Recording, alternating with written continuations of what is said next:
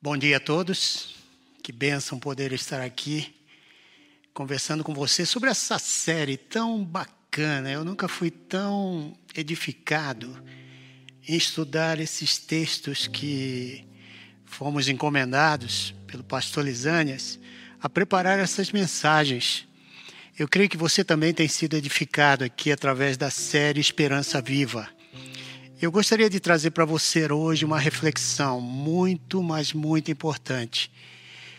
Eu sei que para muita gente é um tema, sofrimento não é um tema tão bom, mas muito mais claro do que qualquer outra época do mundo, sofrimento está fazendo parte da minha e da sua vida.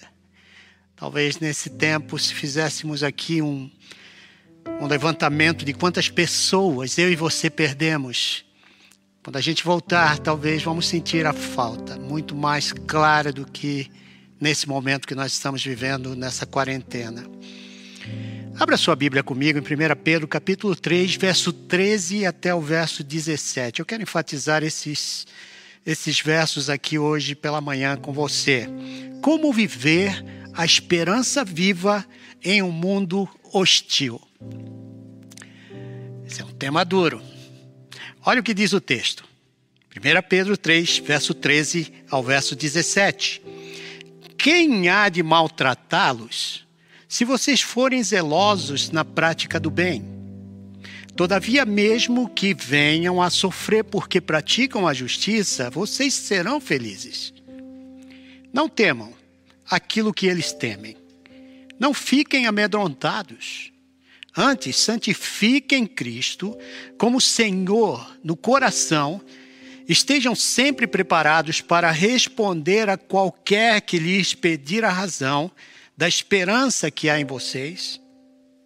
Contudo, façam isso com mansidão e respeito, conservando boa consciência, de forma que os que falam maldosamente contra o bom procedimento de vocês porque estão em Cristo, fiquem envergonhados de suas calúnias.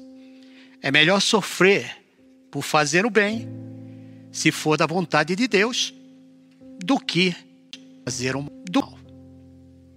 E aí eu gostaria de começar te fazendo logo uma pergunta difícil. Você está preparado para sofrer por Cristo?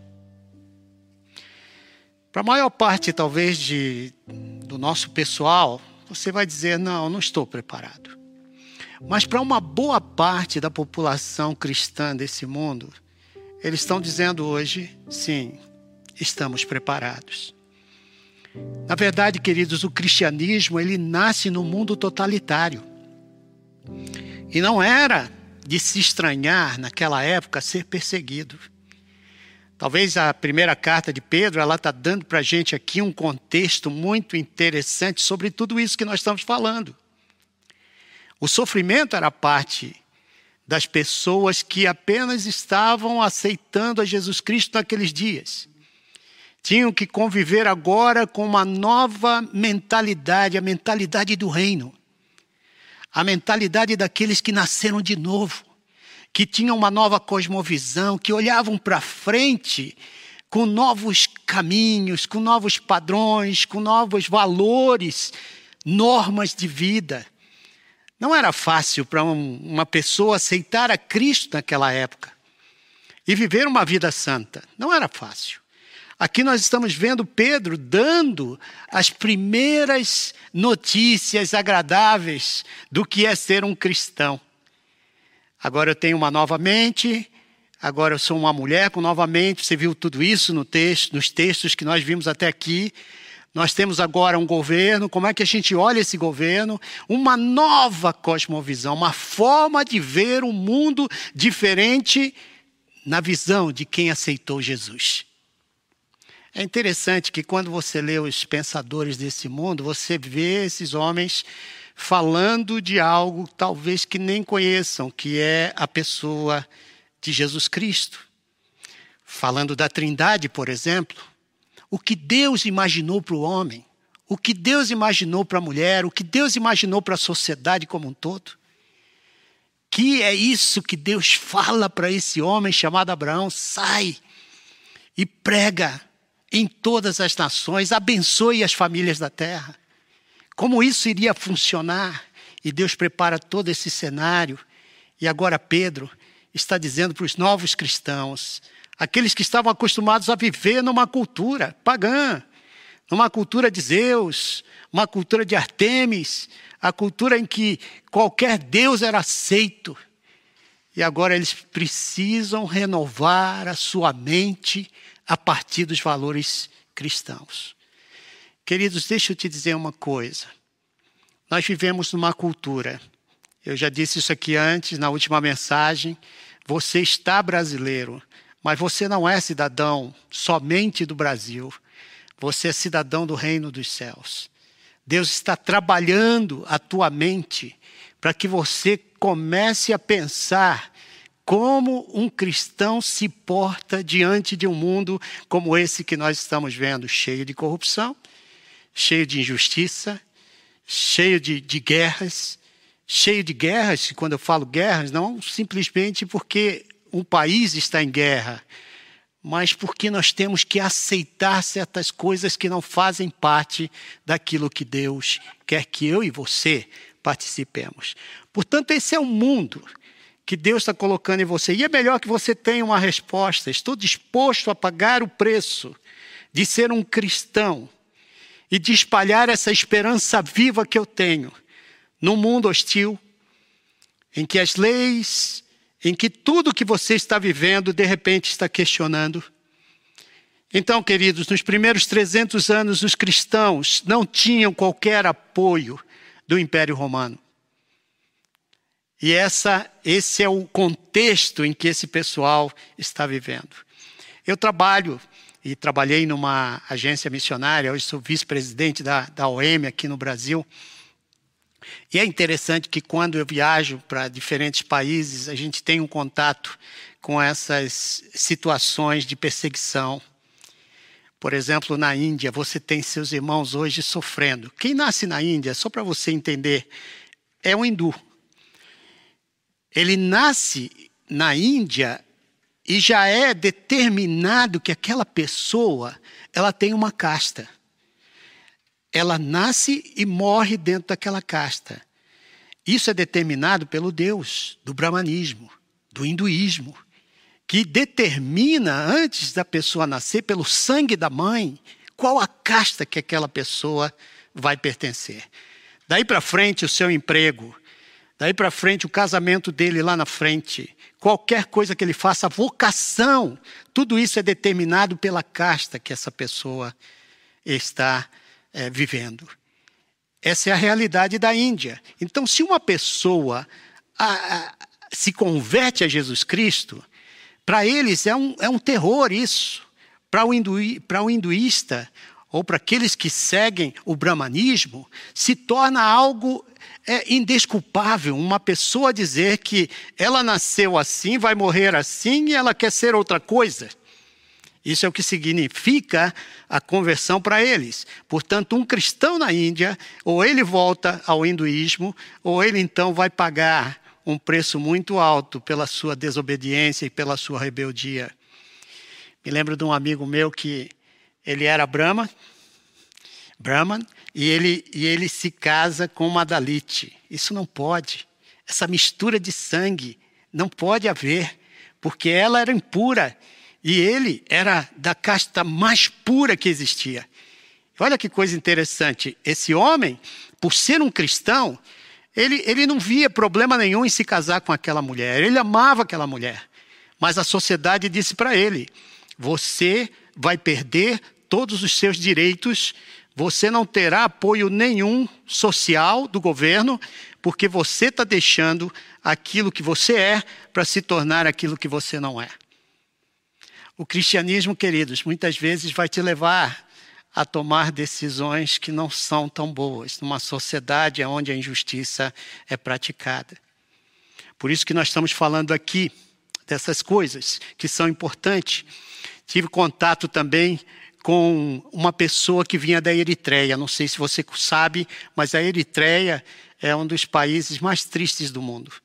Praticamente as pessoas não têm condições de sobrevivência naquele país. Encontrei um rapaz numa viagem que fiz à Alemanha, num centro de refugiados, e ele disse para mim: Eu viajei a pé, atravessei três países, caminhões, pegava carona aqui e ali, colegas que saíram comigo iam sendo descartados no caminho pelo fato de, da doença ou também até a morte e nós íamos deixando os corpos deles caídos pelas estradas.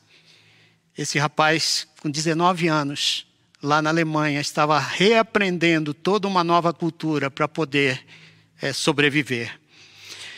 A minha experiência com esse eritreense, porque quem nasce na Eritreia, eu fiquei sabendo isso, viu?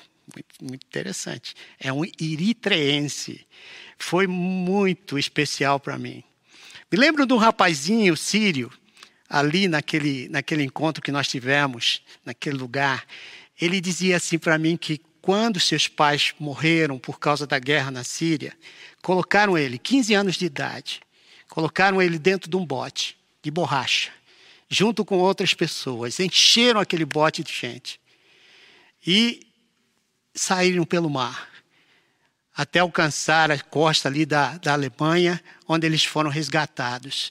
Mas ele dizia que enquanto estava no bote em alto mar, o povo gritava: Alá, seja conosco, Alá, seja conosco.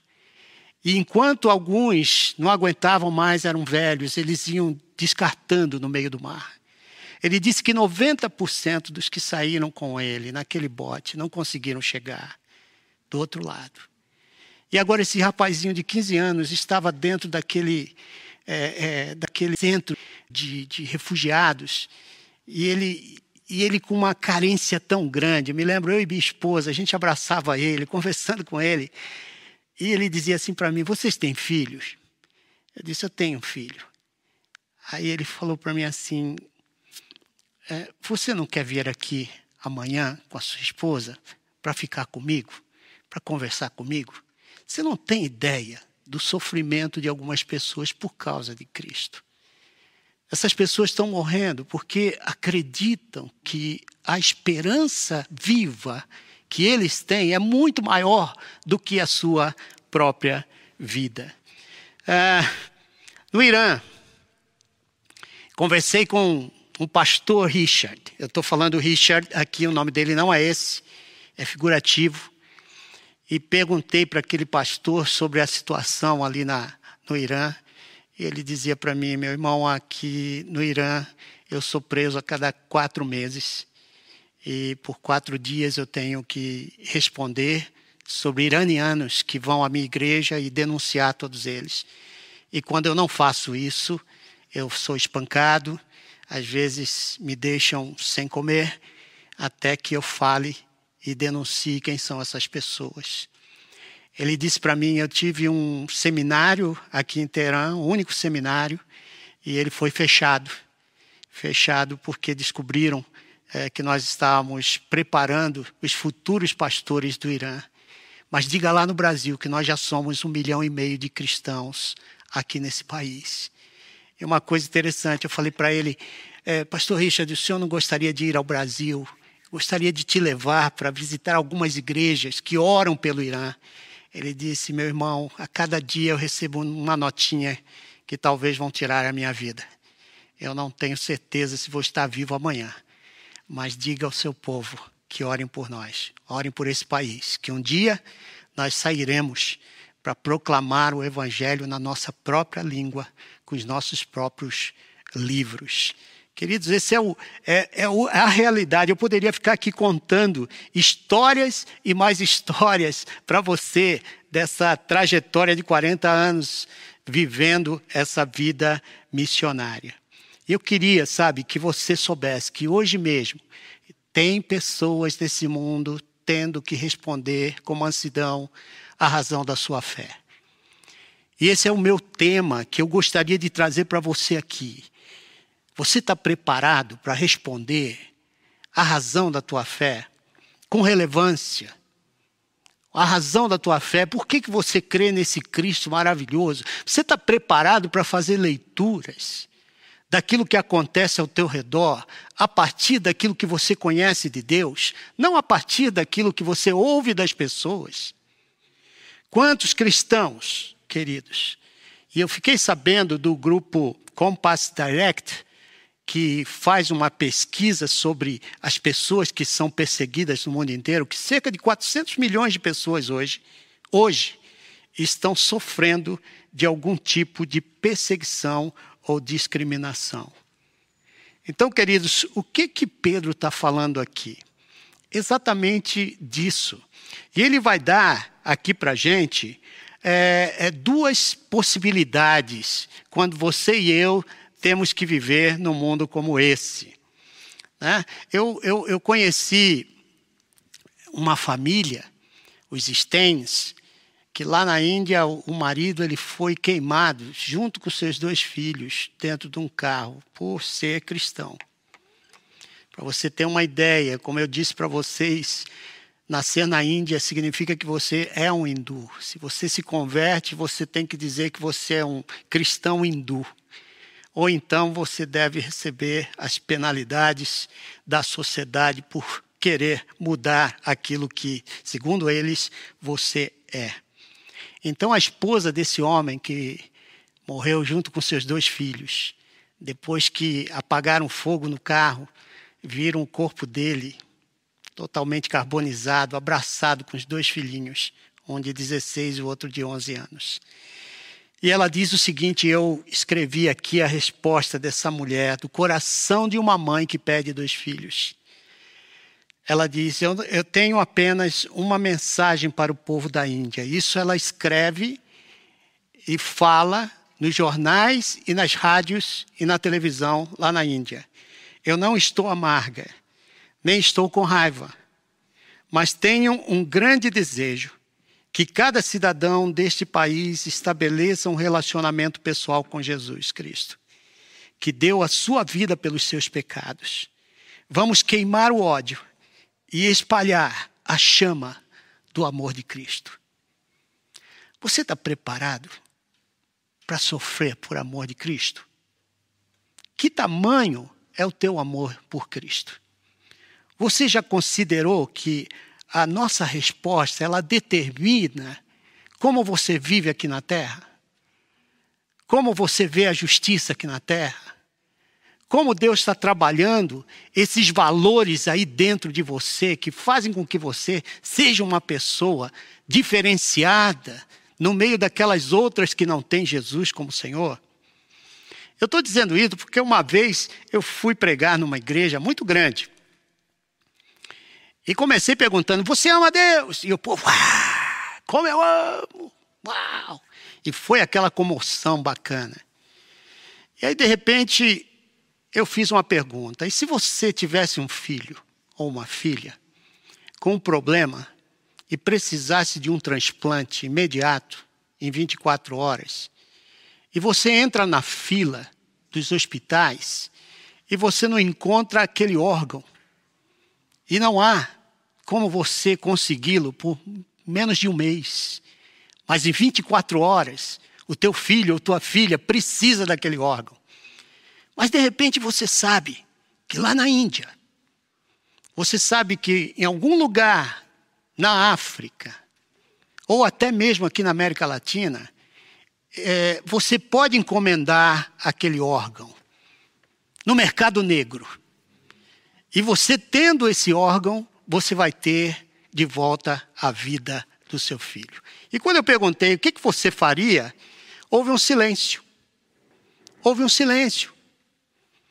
Ninguém me respondeu.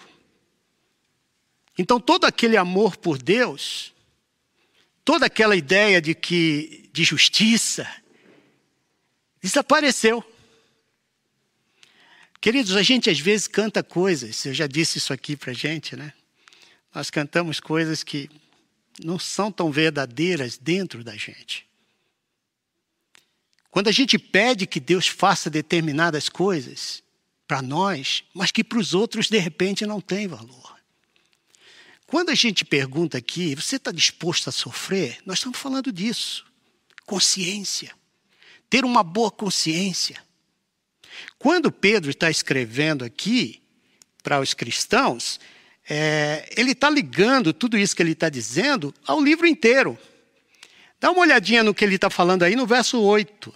Olha o que ele diz: Finalmente, sede todos de um mesmo sentimento, compassivos, cheios de amor fraternal, misericordiosos, humildes, não retribuindo mal por mal, ou injúria por injúria, antes, pelo contrário, bem dizendo, porque para isso fostes chamados, para herdardes uma bênção.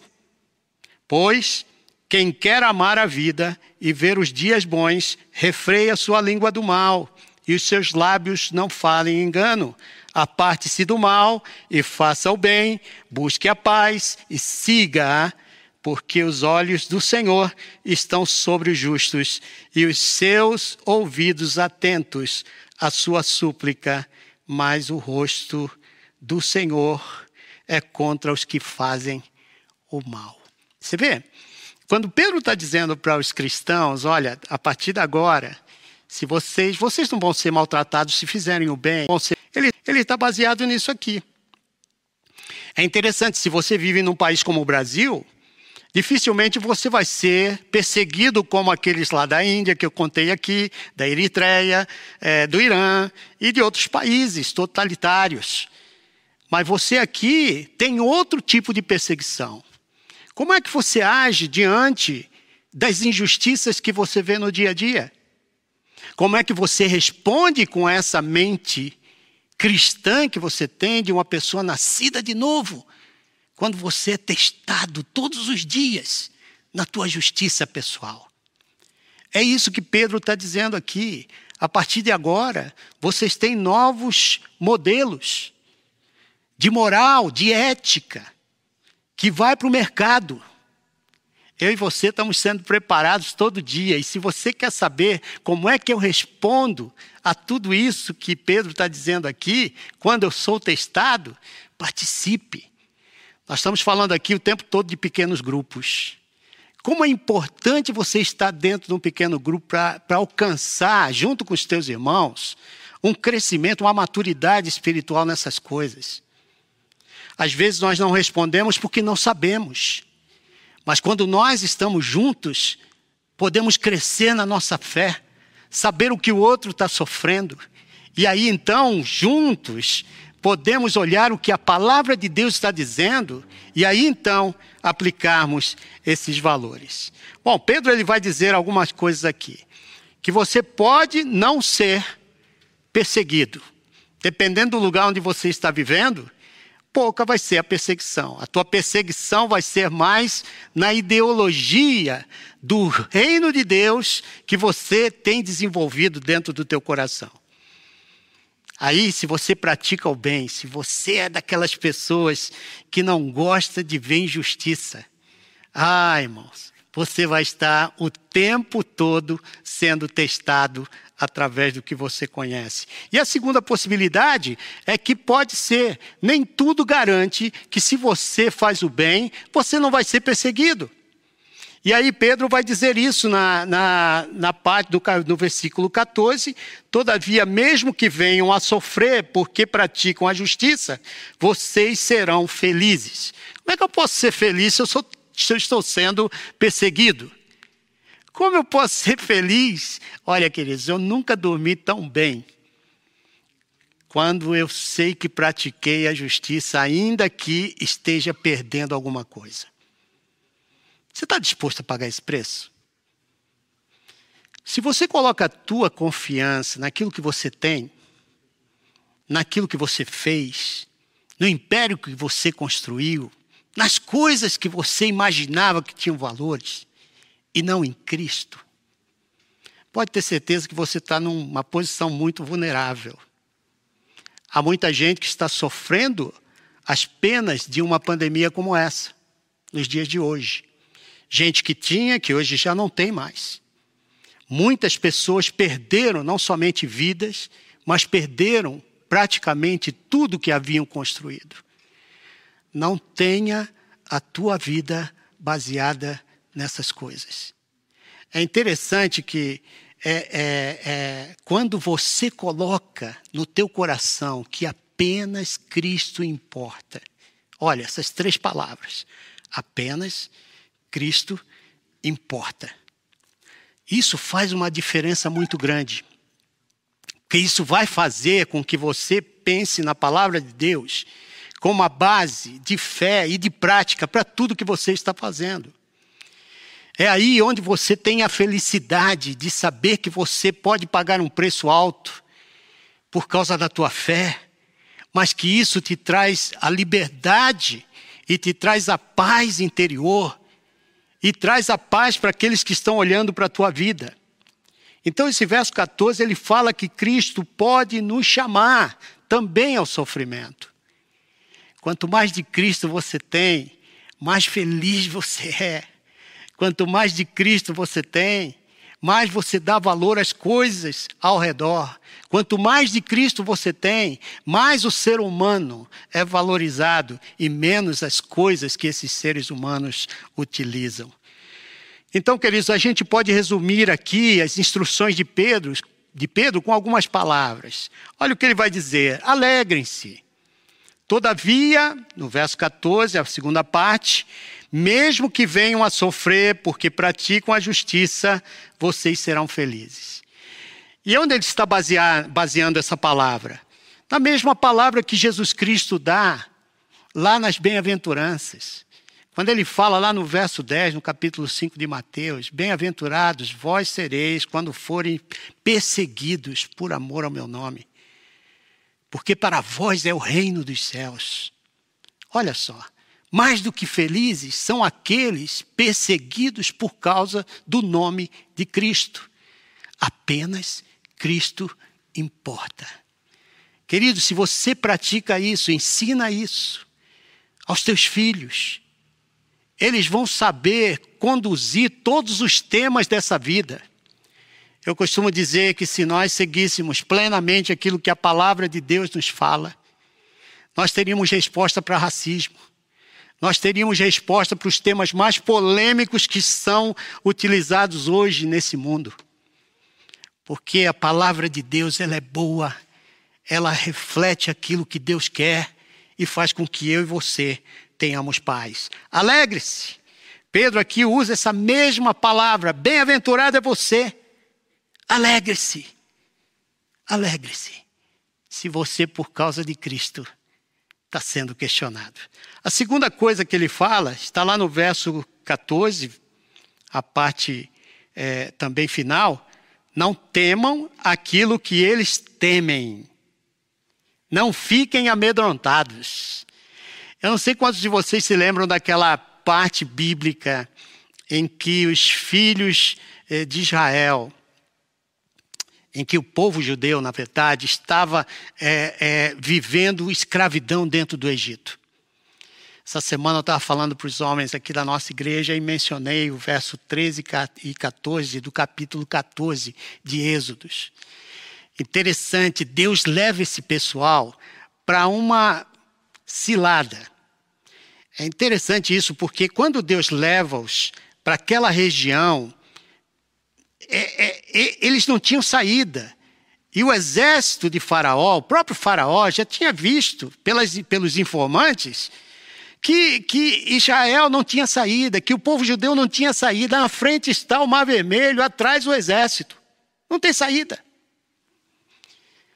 Você já viu que Deus às vezes te leva para alguns lugares que você não tem saída? Que não há esperança, humanamente falando?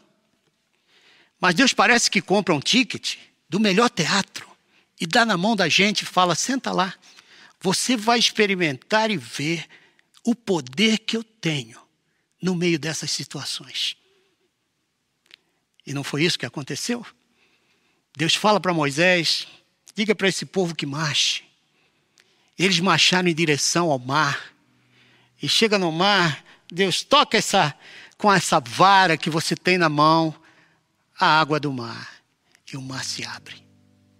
Queridos, 600 carruagens preparadas para a guerra, talvez comparado às grandes, às grandes potências mundiais que nós temos hoje em termos de armamento bélico, não daria saída para aquele povozinho que não tinha sequer o que comer.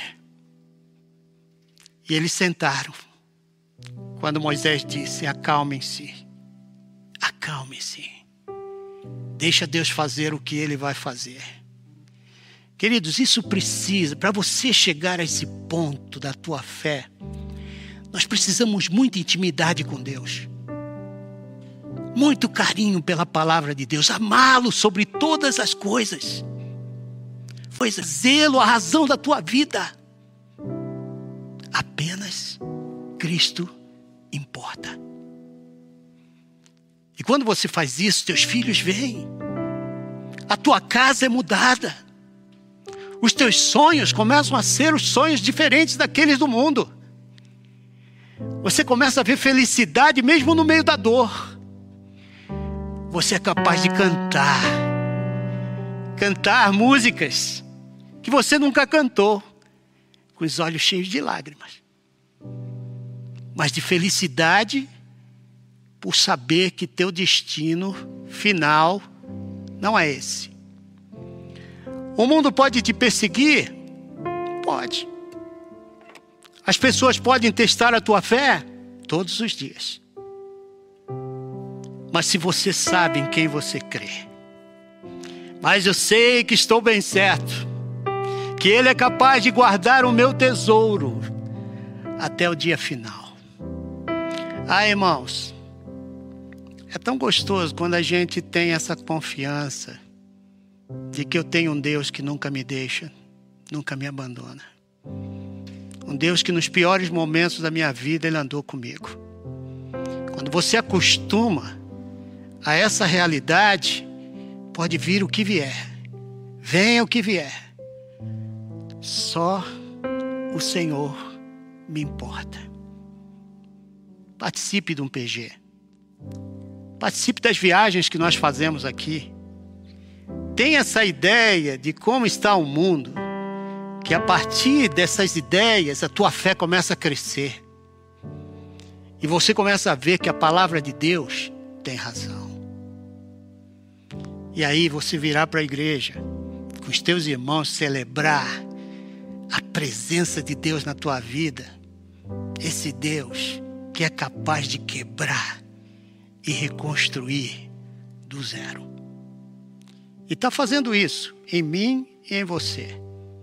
Para que o nosso país, para que a nossa, a partir do nosso país, a nossa casa, venha sentir o poder de um Deus Santo na vida de um homem santo. Que Deus te abençoe. Que Deus te faça um instrumento nas suas mãos. Que o sofrimento que você passe, aliás, Comece a ter uma ideia diferente de vida. Que de repente as coisas que você está enfrentando nos dias de hoje, você só está enfrentando porque Cristo está fazendo efeito dentro de você e na tua mente. E o que você vê hoje é diferente daquilo que você via quando Cristo ainda não estava em você. Dê glória a Deus. Louve ao Senhor. Diga a Ele: Obrigado, Senhor por me dar uma vida nova, sonhos novos, pensamentos novos, para que o homem ao redor de mim, a mulher ao redor de mim, possa ver que só Cristo importa. Que Deus te abençoe.